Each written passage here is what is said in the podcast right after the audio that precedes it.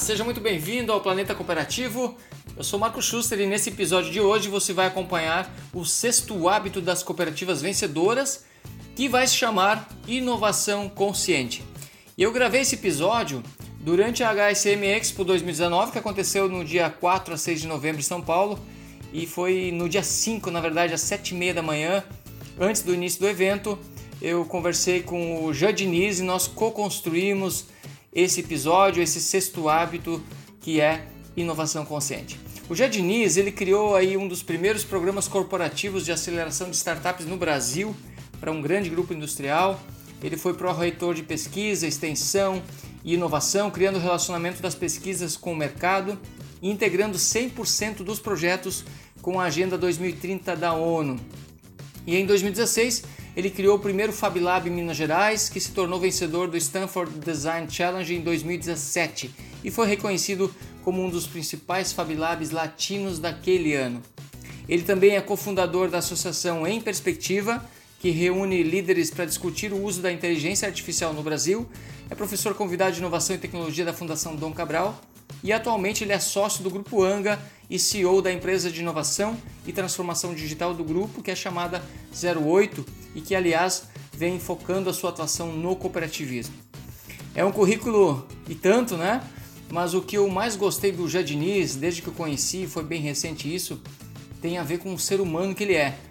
É uma pessoa muito simples, acessível, confiável, aquela pessoa que você pode falar de peito aberto então eu quero agradecer muito a ele por dedicar esse tempo na agenda dele para ajudar a criar um planeta melhor, um planeta mais justo e no final das contas um planeta mais cooperativo.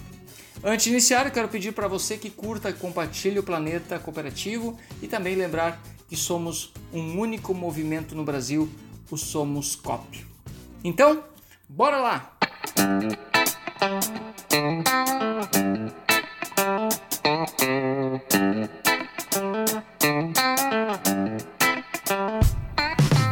Hoje estou aqui então com o Jadiniz.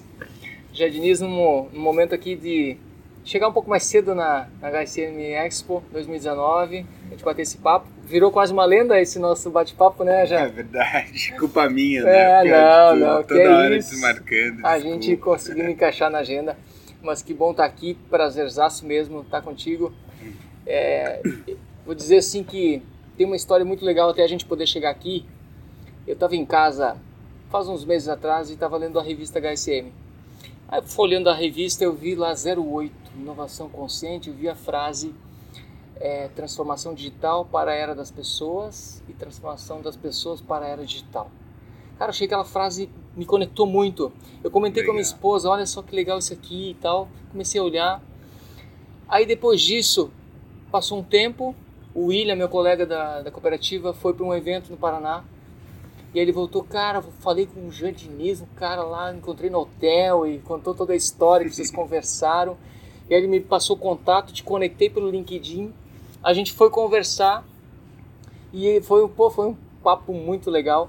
E aí, a partir disso que, que me trouxe assim para a gente tentar marcar um evento, um momento para gravar esse podcast.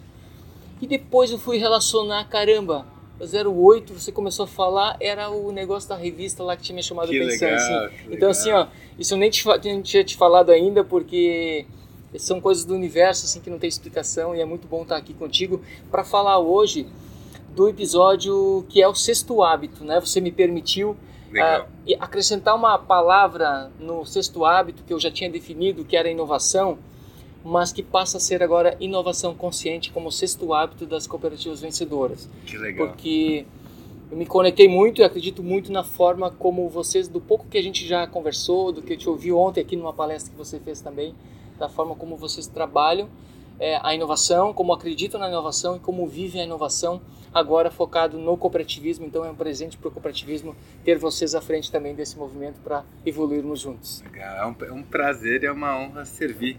É, dentre várias pautas maiores, o cooperativismo também. Assim. Pô, que legal, legal vocês estarem focando nisso agora, né? A 08 está iniciando esse processo de intensificar isso. Sim, a 08 ela tem o propósito de libertar as pessoas para fazer inovação com consciência. né? E tem muito por trás dessa frase para gente. Nosso papel como ah, um player que traz metodologia, provocação, conhecimento, referências, acreditando que a inovação já está dentro das cooperativas, já está dentro das organizações. Ah, não é à toa que elas né, existem até hoje e mostram um, crescimento é, comparado à média muito legal. Né? Então, inovação já está lá. Então, por isso, libertar. A gente acha que o que falta às vezes é colocar vida nova dentro, mais referência, etc. E para elas fazerem inovação com mais consciência, né? inovação consciente, para a gente, inovação consciente tem muito a ver com uma inovação que é feita para as pessoas, pelas pessoas. Né?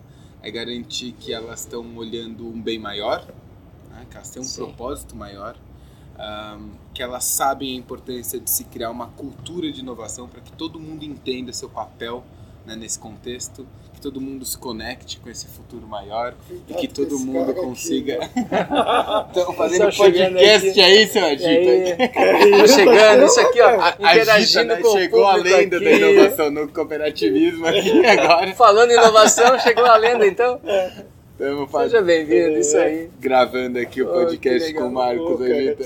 Não, que isso. Seja bem-vindo, ótimo evento para nós aí. Como é de inovação, tudo bem. O Agita chegar aqui Sim. no podcast. Tá, tá dentro do contexto da pauta. Estamos aqui, né, mais cedo para fazer a gravação. Menino esforçado, hein? Isso aí. Valeu. Um abraço. Então, falando né, de inovação consciente, deles focados num propósito maior, um, que eles saibam que eles estão que é feito né, pelas pessoas e para as pessoas, para esse é, bem comum. Um, para a gente, inovação consciente também é trazer uma pauta de confiança criativa? No sentido de que essas pessoas precisam acreditar de novo e se reconectar com essa confiança do ser criador que somos. Assim. Então, muitas vezes a gente fica ali preocupado com a, o copiar, o, o, né, como que eu vou fazer igual a referência de Harvard, sei lá o quê. Tá, tá, com medo de alguém julgar isso. Com medo de julgar, assim, né? Que ideia tola é essa? Exato, né? né? E quando eles conectam com essa confiança criativa, de tipo, putz, é, eu, eu posso me inspirar e, e, pensar né, como que eu coloco a minha cara, minha autenticidade, experimentar e aprender com o meu experimento, quando a gente cria uma cultura de confiança criativa, todo mundo passa a inovar Sim. no seu espaço, né? E traz muita responsabilidade e autonomia para a organização, né? Então, quando a gente fala de, de inovação é, consciente, vem muito desses princípios, né? Que, que assim, a gente vai ter que fazer isso de baixo para cima, de dentro para fora, né? E nosso maior objetivo no final de uma consultoria é sair fora, é que Sim. ela consiga caminhar por si caminhar própria. Né? E, e, e, esse contexto eu vejo que é muito importante esse olhar de dentro para fora, porque tem sido muito comum essa, essa busca externa também. Até nessas próprias tecnologias, a gente falou um pouquinho das tecnologias exponenciais, disruptivas.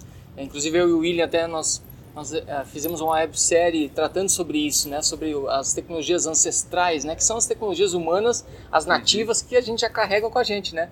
E a confiança, por exemplo, é uma delas, e tem tantas outras que acho que é o uso disso me parece que é o que vocês fazem dentro desse processo de construção Total. de inovação, né? Total. A gente é, tem um DNA de tecnologia, a gente tem um time de tecnologia interno, a gente é apaixonado pelo sistema, né? A gente é um bando de nerd também, né? Que adora é, tecnologias. É, mas o que a gente percebe é que são só algumas ferramentas, né? não adianta você ter a, grande caixa de ferramentas e você não sabe para que usar né? Você não tem o hábito de usar. Sim. Você, enfim, nem sabe quais são as oportunidades dentro de casa para se usar. E todo esse mapeamento das oportunidades, essa criação de hábito, vem talvez dessas tecnologias ancestrais. Né? Vem de escutar as pessoas, de colocar o seu cliente, seu cooperado no centro de tudo, ter empatia real para entender qual é a jornada, quais são as dores. E a partir daí, né, entender, poxa, o que, que eu posso fazer para melhorar essa experiência toda? O que, que eu posso fazer para ser mais eficiente? O que, que eu posso fazer para criar um produto novo? Né? Ah, poxa, já, já fiz de tudo com o que eu tinha aqui na, na, na minha cooperativa, no meu conhecimento, é, colaborei com todo mundo que, que podia ajudar.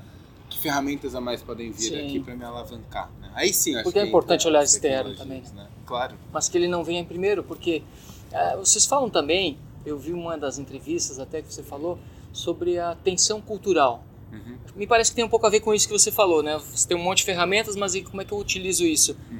Vê em que momento você está. Como é que isso é, é visto por vocês? Como isso é mapeado dentro da realidade da cooperativa? Sim, a gente, a gente tem uma, uma empresa irmã no grupo né, que chama Tribo e ela ensina muito a gente sobre cultura. É, e antes a gente falava muito da criação de programas de inovação, vai trabalhar com startup, vai trabalhar com, sei lá, com programas de tecnologia para aumentar a eficiência, etc. E a gente às vezes desconsiderava essa questão da tensão cultural existente na organização. Né? A, partir do momento que a gente começou a integrar esse conhecimento, a gente percebe que a sustentação né, do campo para a mudança uh, evolui muito. Então, a forma como a gente fala de tensão cultural hoje é, é, é quase que uma investigação para entender o momento da, da, da organização. Né? Ela está passando uh, por que momento no sentido de qual cultura que ela enxerga que ela tem agora? É uma cultura que está mais voltada por interno, está mais voltada uh, para flexibilidade ou para algo uh, mais de controle, né? ou está para externo. Então a gente tenta encontrar os arquétipos que a gente chama, né? É, culturais que estão dominantes agora na, na, na organização e a gente também investiga quais são os arquétipos que eles gostariam que tivessem, né? Então, por exemplo, de, em termos de inovação, para mim é um exemplo clássico, se você pega o Itaú. Uh, o Itaú ele tem uma tensão cultural, talvez, de um olhar de externo, mas de controle. E ele quer ir para um lugar que continua externo, mas de mais flexibilidade. Certo. Então, essa tensão cultural dele é mais né, olhando do externo, né, um olhar muito de mercado, né, de, de, mas sempre saindo do controle para a flexibilidade.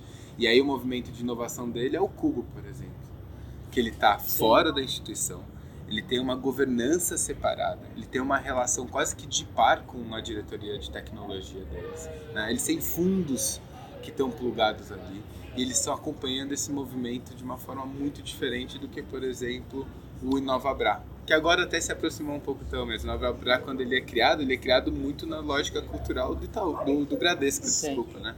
Um, que é um olhar super mais interno e de controle. Sim, sim. Então você vê ali é um edital com todas as regras que ele faz assim. Ele até evolui depois é, para um espaço né, mais aberto, etc. Mas ele tem, por exemplo, diretores do Bradesco presentes dentro da instituição. É um outro, outra lógica cultural. E aí, quando você olha para o cooperativismo, por exemplo, é, a tensão cultural é a mesma.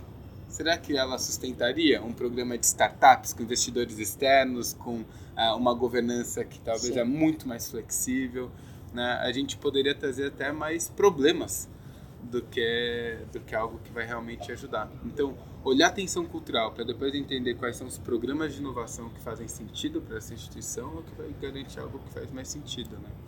E como caminhar para esse, esse modelo mais flexível, de menos controle? Porque a gente vem nessa, nessa era pós-industrial, comando e controle ainda predomina muito nas empresas e também no cooperativismo me parece que também, apesar de todo olhar para as pessoas, né, o, o, é um método que ainda funciona muito até pelo próprio modelo, principalmente de crédito, né, muito regulado, então tem toda uma legislação que suporta isso e que faz com que como é que fazer isso Acho que a primeira coisa que a gente sempre faz é, é, é um olhar muito apreciativo, assim, né? Até porque quando a gente não tem, a gente acaba criando uma relação de defensiva Sim. dos dois lados. Então a gente sempre fala assim, controle também é maravilhoso, né? Imagina uma claro. fábrica de bombas que pode ser flexível e, arriscar o tempo inteiro, né? É, eu não quero estar nessa fábrica de bomba, né? Eu adoro que quem faz o avião da Embraer é o ITA, que tem comando e controle pra caramba, que eu durmo tranquilo no avião, né? Isso. Imagina, né? Assim, é, experimentação 100%, né? Sim. E alguém construir um, um, avião só pensando em empatia e... Né? É. Não, tem, tem, tem seu, seu valor. Então, acho que a primeira coisa é apreciar de onde tem o valor né, desse controle. Né? Um, e a partir daí, a gente entender então quais são as linhas gerais dos limites básicos que a gente tem que respeitar. Não porque é uma regra, mas porque traz valor para a gente aquele ter significado né? naquilo também para cumprir a regra. Né? Exato. Uh, quando a gente consegue fazer isso, acho que bifurca em dois tipos de ação. Uma ação que ela vai ser mais intangível de longo prazo e que tem que ser constante, que é uma ação cultural, de quais são os comportamentos que a gente tem que o tempo inteiro incentivar e reforçar, né? para que eles tenham esse esse arriscar mais consciente, talvez. Uh, e é o outro são programas que a gente pode fazer junto com as estruturas tradicionais. Então, como que o diretor, ao invés de dizer não, ele fala assim, não, você sim, sim. mas até tal, tal limite. Muda tudo, né? Muda completamente. Porque se você fala ou não, você trava a pessoa por completo. Se você fala sim, você pode, desde que, né, e coloca algumas linhas gerais, você permite que a, a criatividade emerja né, dentro daquele espaço. O, você falou também o cooperado no centro e, e as pessoas no centro. É, hoje no cooperativismo de crédito isso é muito presente que a gente vive isso muito dentro das cooperativas, com esse olhar para o cooperado, para o associado. Mas se nós olharmos enquanto sistema, nós temos uma evolução. A gente precisa inovar, quem sabe uma das grandes inovações possa ser isso. Nós, de fato, colocarmos o associado, o cooperado do cooperativismo, por exemplo, de crédito no centro. É, se ele estivesse é, bem no centro hoje, possivelmente nossas redes de autoatendimento, caixas eletrônicos estariam integrados nos sistemas cooperativos. Cada um mantendo o seu sistema, né? não tem nada de errado nisso. Mas a experiência que nós entregamos para o nosso associado do cooperativismo no Brasil tem um caminho de inovação olhando de novo, olhando para dentro. É, e aí um desafio de nós entendermos um propósito único, né? Esse tema que nos conecta, que você usa essa frase, você usou ontem até na palestra, esse tema que conecta. Como a gente pode ampliar essa integração? Vocês que transitam também alguns sistemas e fazem trabalhos integrando próprios sistemas, que já é um desafio, de como construir esse caminho para que a gente consiga olhar a inovação também para os desafios que nós temos dentro do segmento de crédito, por exemplo, de colocar de fato esse, esse ser humano, esse associado no centro de tudo para que ele tenha uma jornada cada vez mais significativa e melhor.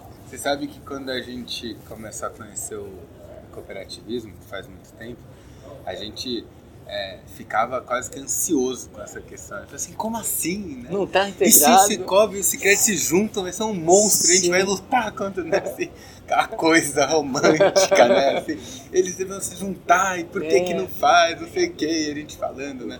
E depois que a gente começou a trabalhar junto com o CIBP, que é a Confederação Internacional de Bancos Populares lá na Bélgica, toda vez que a gente vai né, nas reuniões lá, a gente tem uma pessoa que fica lá também focada só nesse contrato, é, a gente vê, por exemplo, o BPCE, né, o, o, que é o Banco Popular, junto com a Caixa né, a francesa, e eles são hoje o quinto maior conglomerado financeiro da Europa, monstro. Né? E aí você olha a história deles, né, o cooperativismo aqui é um bebê Sim. comparado é. a lá, né? Então acho que tem uma coisa que uma vez me contaram que, que foi tem tem, tem os dois deuses do tempo, né, gregos, que é, o, o Cronos e o outro Kairos. e o Kairos, né? Que Kairos é do tempo das coisas Sim. e o Cronos é o tempo do homem. Então Isso. acho que tem o, o Kairos, é, a gente vai ter que esperar Kairos um pouquinho. Sim. Acho que tem o tempo das coisas, né? Acho que até a gente conseguir um, matar a, essa, essa voz do, do julgamento, né? que é melhor, do que é pior, Sim. de quem somos nós. E acho que faz parte do processo de maturidade também, né? De se reconhecerem, de se olharem. Depois até um pouco da voz do cinismo. E sem medo eu falo que eu sinto, né? Às vezes entre sistemas, essa coisa do tipo, ah, mas aquele tem, aquele não tem, mas esse é melhor, mas o mais centralizado, o menos centralizado, Sim. sei lá. Uh, e aí finalmente vencer esse medo, né? Uh, e quando a gente vencer esse medo, eu acho que vai emergir algo que vai ser muito, muito, muito é, forte para o sistema como um todo. Né? E aí sim eu acho que o cooperativismo ganha impacto. E quando eu falo de impacto, é, é pensar na raiz dessa palavra, né? de in e de pacto. Quando Isso. tem esse, esse tá pactuado para dentro, o mesmo pacto tá para fora, aí ninguém segura. Aí não é uma não é o, não é o tamanho, não é a força, mas é o tá pactuado para dentro e tá para fora que gera impacto. Né? Então acho que a hora que o cooperativismo conseguir fazer esse pacto para dentro, que é o mesmo pacto que ele já está fazendo para fora, Cara, é, você Imparável. tocou num ponto, acho que é Imparável. é esse, assim, acho que é, é, primeiro, né, que não tem um jeito único, não tem uma, um sistema melhor ou pior, não é essa a questão, né, não tem julgamento. mas o, o, o pacto pelo cooperativismo de ser uma coisa mais única, eu acho que vai ser o grande, o grande, a grande virada, né? E é o que se busca porque a gente não consegue entender é, o como ainda é, primeiro, né, são oportunidades enormes, mas como é pequeno ainda, né, um bebê ainda, se nós pegarmos percentualmente, pô, a gente tem hoje nos ativos, cooperativas de crédito aí, não chega a 5% do mercado. Uhum.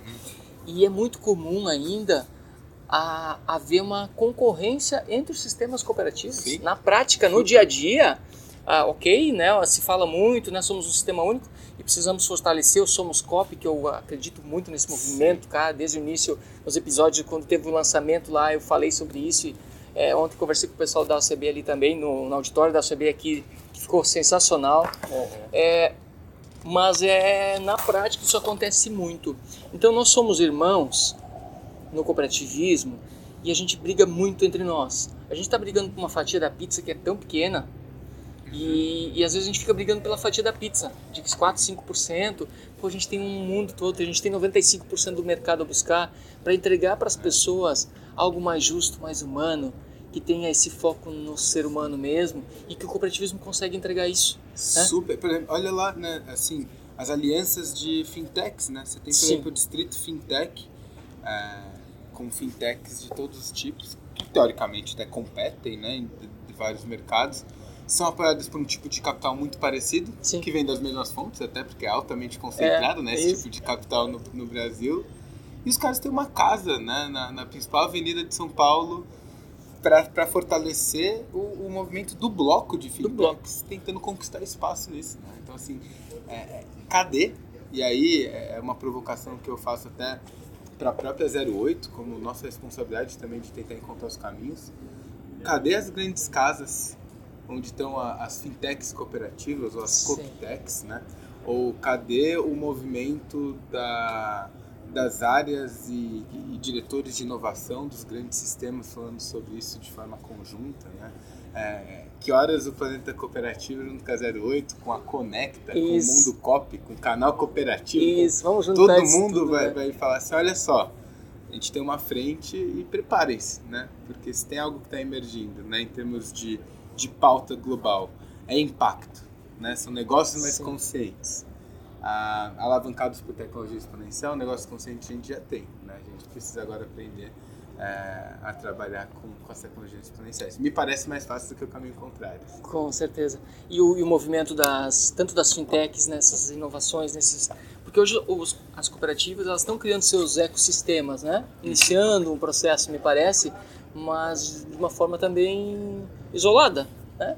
Eu acho que a tua provocação no sentido assim, pô, vamos olhar isso de uma forma ampla e, e, e, e embarcar nesse contexto muito mais coletivo, porque da mesma forma como foi o compartilhamento, os bancos se uniram para criar a TecBan.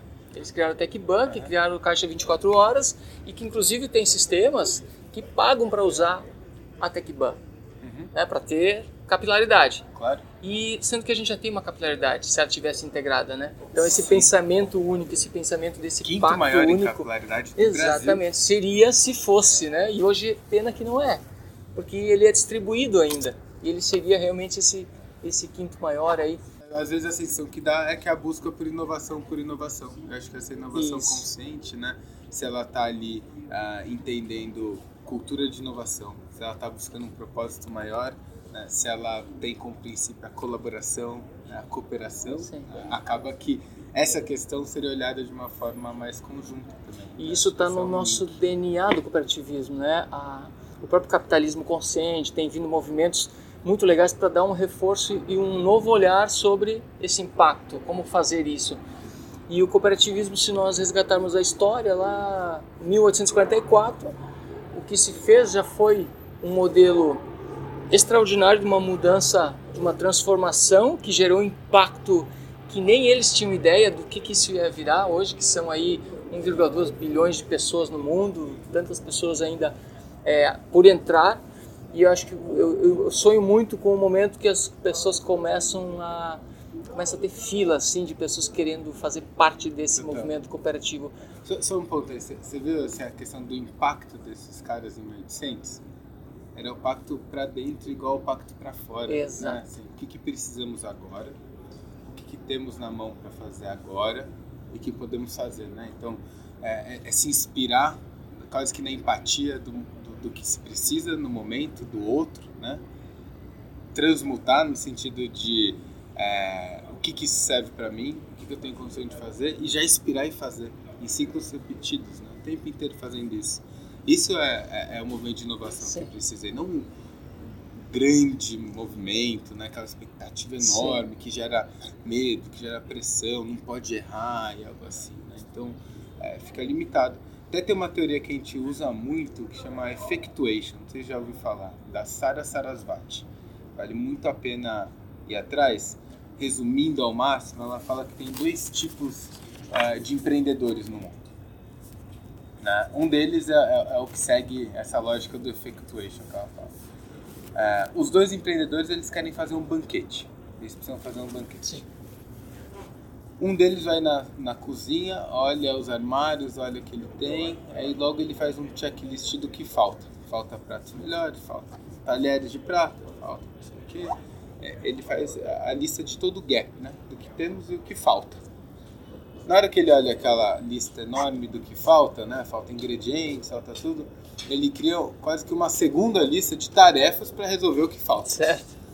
E aí passam semanas e semanas e ele tá ali afogado numa operação, tentando encontrar como que ele resolve aquele banquete.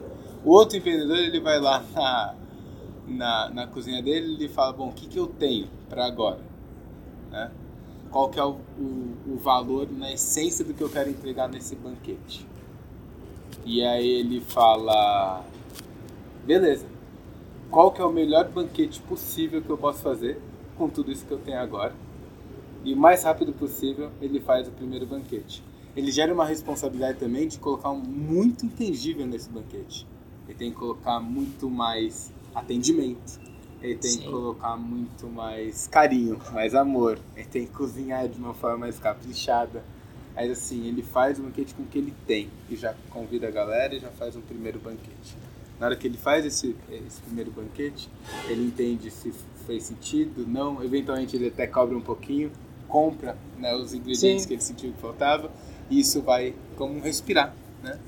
Respira, transmuta, respira e ele vai fazendo esse movimento quase que, que o tempo inteiro. Enquanto ele já fez cinco banquetes, o outro não fez nem o primeiro ainda. Que ele está num processo de experimentação, né? De é, lançar rápido, errar rápido Exato. e poder evoluir com isso, né? É. O outro está tentando convencer o conselho Sim, de comprar. Sim, está fazendo um projeto, detalhando tudo.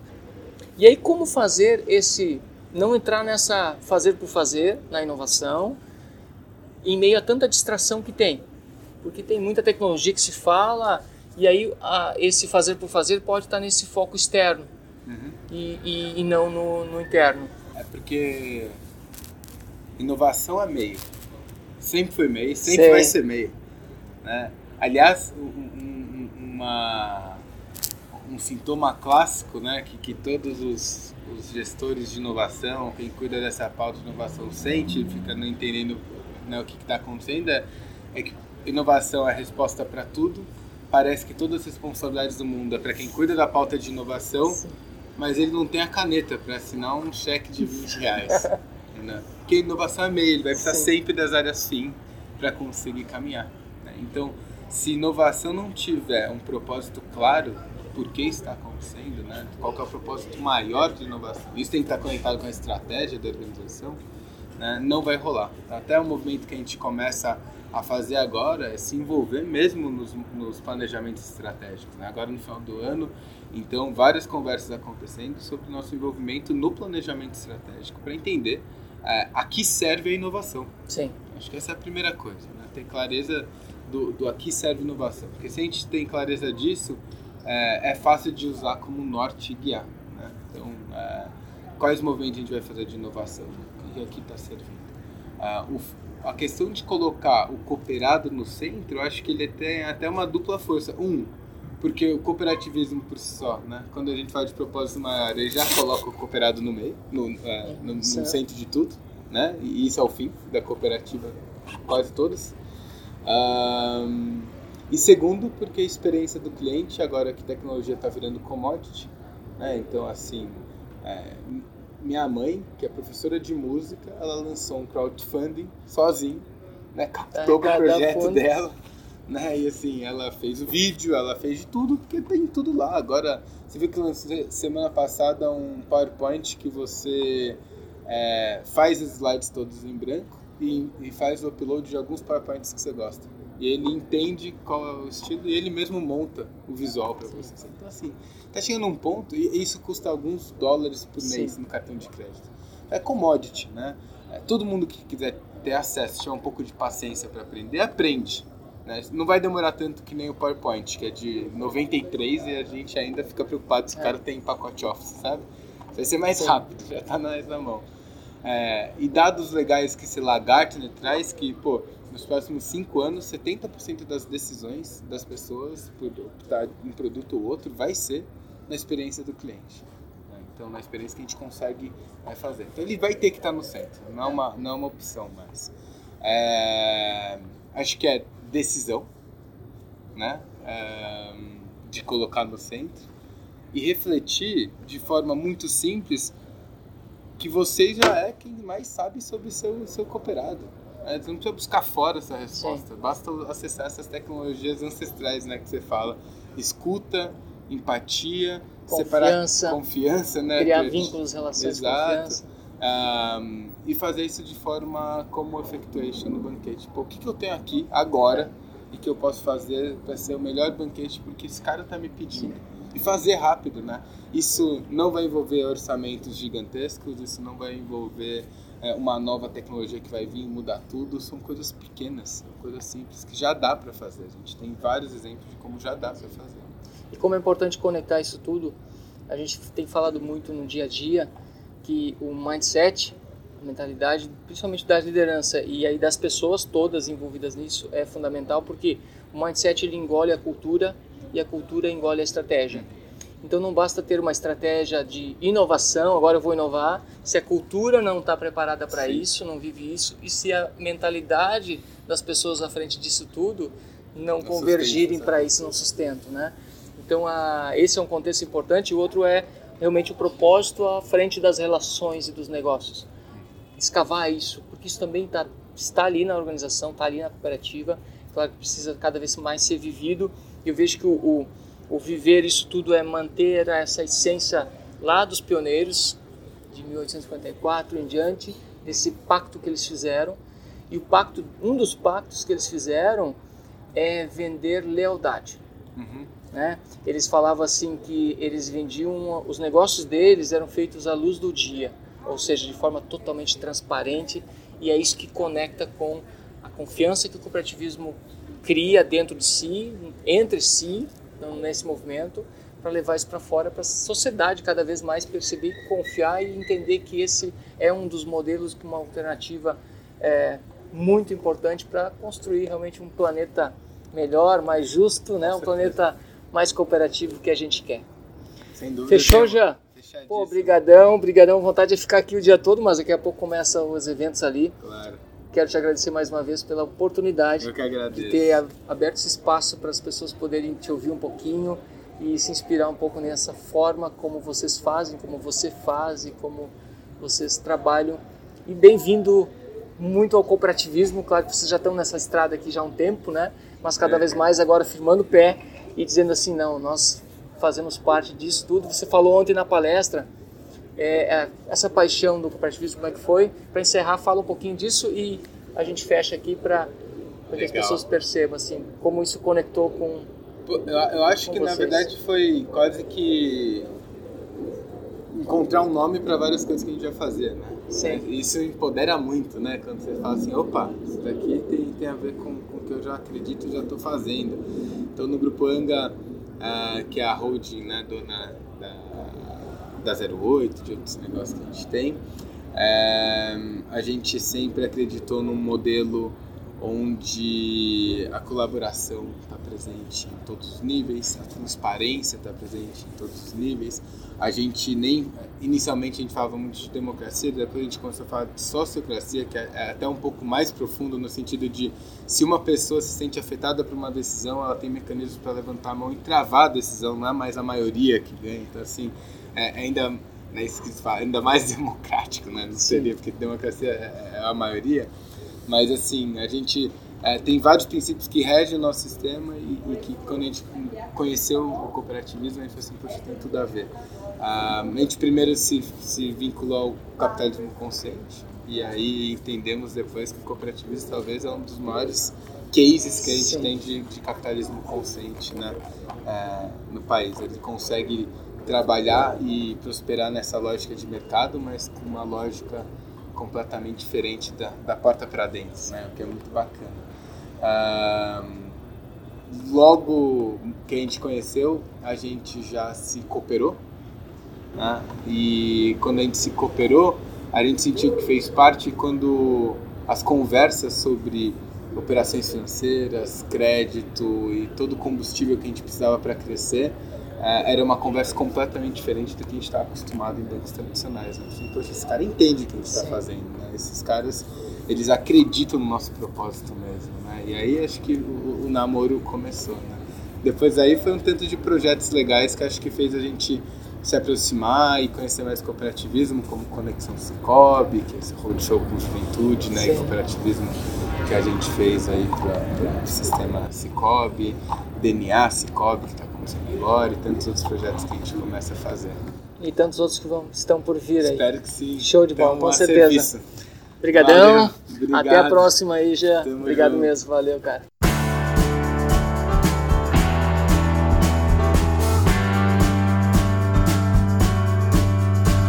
Chegamos ao final desse episódio. Espero que tenha gostado e que o conteúdo tenha contribuído para você. E que, se isso aconteceu, fico muito feliz. Ficarei ainda mais se compartilhar e marcar pessoas para as quais você considera que o tema também possa ser relevante e assim ajudar a criarmos um planeta mais cooperativo. Agradeço mais uma vez também ao Jadiniz e também a você pela sua atenção, seu tempo e conto contigo para acompanhar os nossos próximos episódios. Um grande abraço e até lá! Tchau!